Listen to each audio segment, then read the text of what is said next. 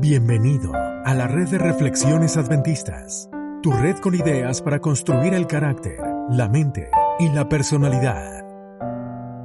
Las ideas compartidas aquí no son consejo profesional. Para cualquier molestia, consulte con su médico familiar. ¿Qué hacer cuando no sabes qué hacer? Primera parte.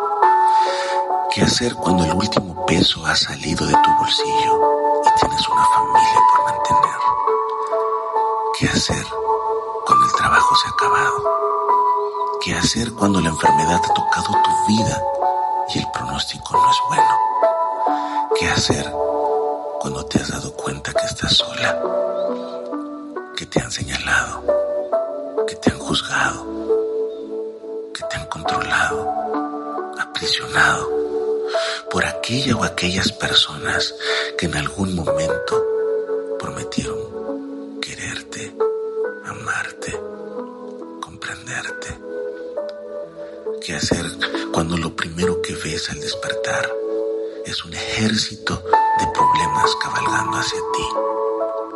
En el segundo libro de los Crónicas, en el capítulo 20, en el versículo 2, acudieron algunos y dieron aviso a Josafat, diciendo, contra ti viene una gran multitud del otro lado del mar y de Siria, y aquí están en Hacedón Tamar, que es en Gadi.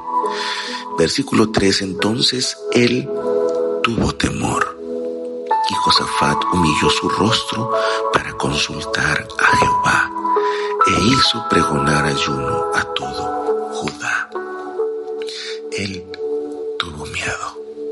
El mismo Jesús tuvo miedo, tanto que hasta sudó sangre y exclamó, Padre mío, ¿por qué me has desamparado? Pero hicieron algo que marcó la diferencia. Fueron ante la presencia de Dios. Consumado es. En tus manos te entrego